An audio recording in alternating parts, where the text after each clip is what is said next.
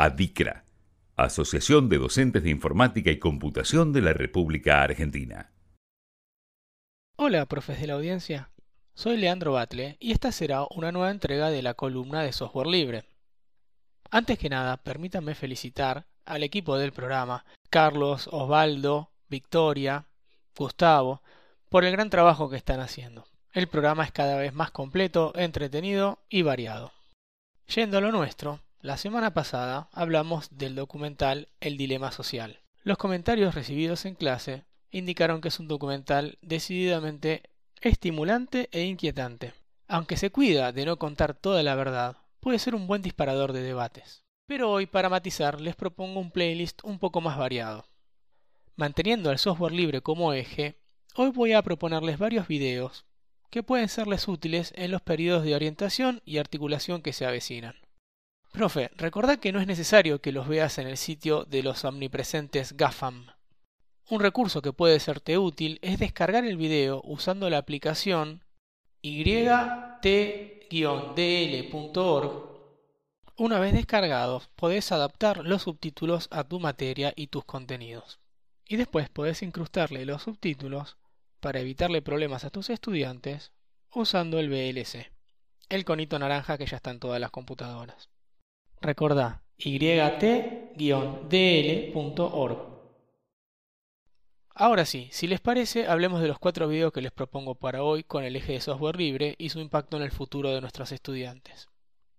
Recordá que estoy enviando los enlaces por el canal de Telegram de la asociación t.me adicra. Comencemos con la introducción.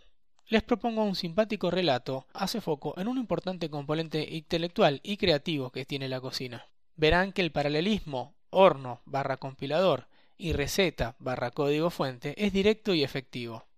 El software propietario se parece a un apetitoso pastel industrial, bien presentado, en un envoltorio bien cuidado y con un olor delicioso.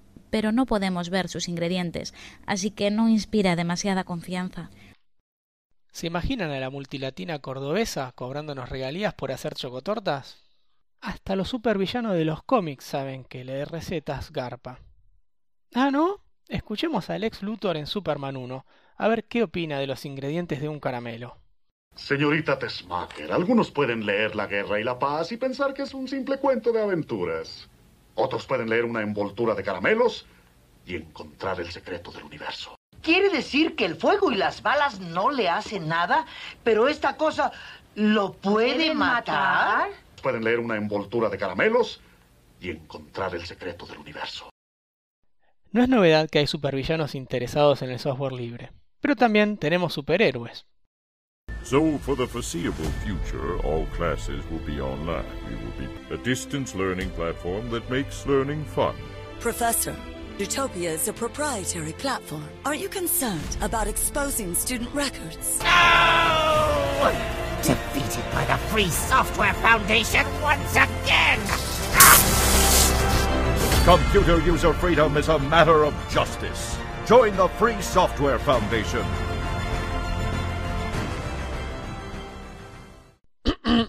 eh, plataformas propietarias que no respetan la privacidad de nuestros estudiantes. no, no, no, la verdad que no me suena, ¿eh?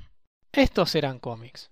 Pero si nos estiramos un poquito, podemos hacerle un homenaje a nuestras historietas, y a Kino, que existirá eternamente entre Mafalda y sus amigos. Y alguien que podría haber estado en el estreno de Superman 1, junto con Mafalda y sus amigos, es un tal Richard Stallman, quien, a mediados de los 70, comenzó el movimiento de software libre, que ahora nos lleva, en sus propias palabras, al nudo del tema de hoy. ¿Cómo se mantiene la vanguardia del software con un modelo de negocios impensable para el siglo XIX. El software libre quiere decir que tú, el usuario, tienes las cuatro libertades esenciales. Y si lo usas en tu negocio, y si no sabes programar, quizás notarás algún cambio que haría más eficiente tu negocio.